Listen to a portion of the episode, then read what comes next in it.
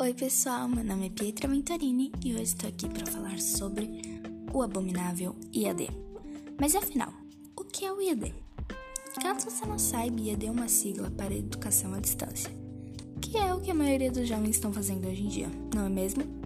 Por conta da pandemia mundial, as escolas tiveram que ser fechadas, trazendo então o nosso estudo em casa, que hora mais tarde acabou trazendo uma grande problemática aos jovens. Calma, calma, calma, eu já vou chegar nessa parte. O estudo à distância parecia ser um bom sistema, sem muitas complicações. Mas não é isso que os jovens com suas saúdes mentais abaladas disseram. Muitos dos problemas dos jovens não partem apenas do EAD, mas grande parte sim. Sabendo disso, posso abordar diversos assuntos que envolvam o EAD e o seu sistema, mas hoje escolhi falar sobre o impacto que o estudo à distância causou nos jovens. Na escola, tudo corria de uma maneira simples. Professores passavam suas atividades, os alunos respondiam e assim seguia o ciclo escolar. Com a chegada do IAD durante a pandemia, diversos alunos pensaram que seria algo fácil, já que é um estudo feito em casa, sem muitas complicações, não é?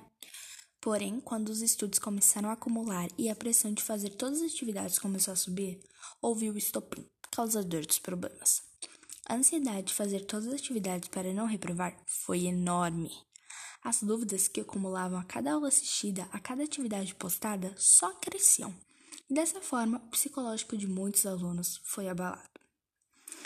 Então, essa pressão, essa falta de orientação e a impossibilidade de poder acessar as aulas online por falta de recursos tornou o IAD algo preocupante para a saúde mental dos jovens.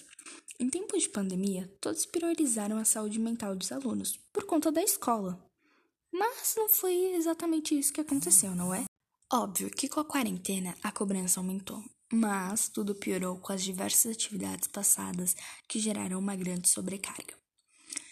Estou dizendo é um relato de diversos, diversos, diversos alunos, estou sempre dizendo como está sendo angustiante e complicado passar por essa situação. O que digo agora é: Sim, todos devemos realizar nossas atividades e estudar, com toda certeza, mas não de maneira exagerada, como foi mostrado no podcast de hoje. Devem ser feitas as atividades, mas não se isso significar colocar nossa saúde mental em risco. Então é isso, pessoal. Espero que vocês tenham gostado e aqui me despeço de vocês. Tchau!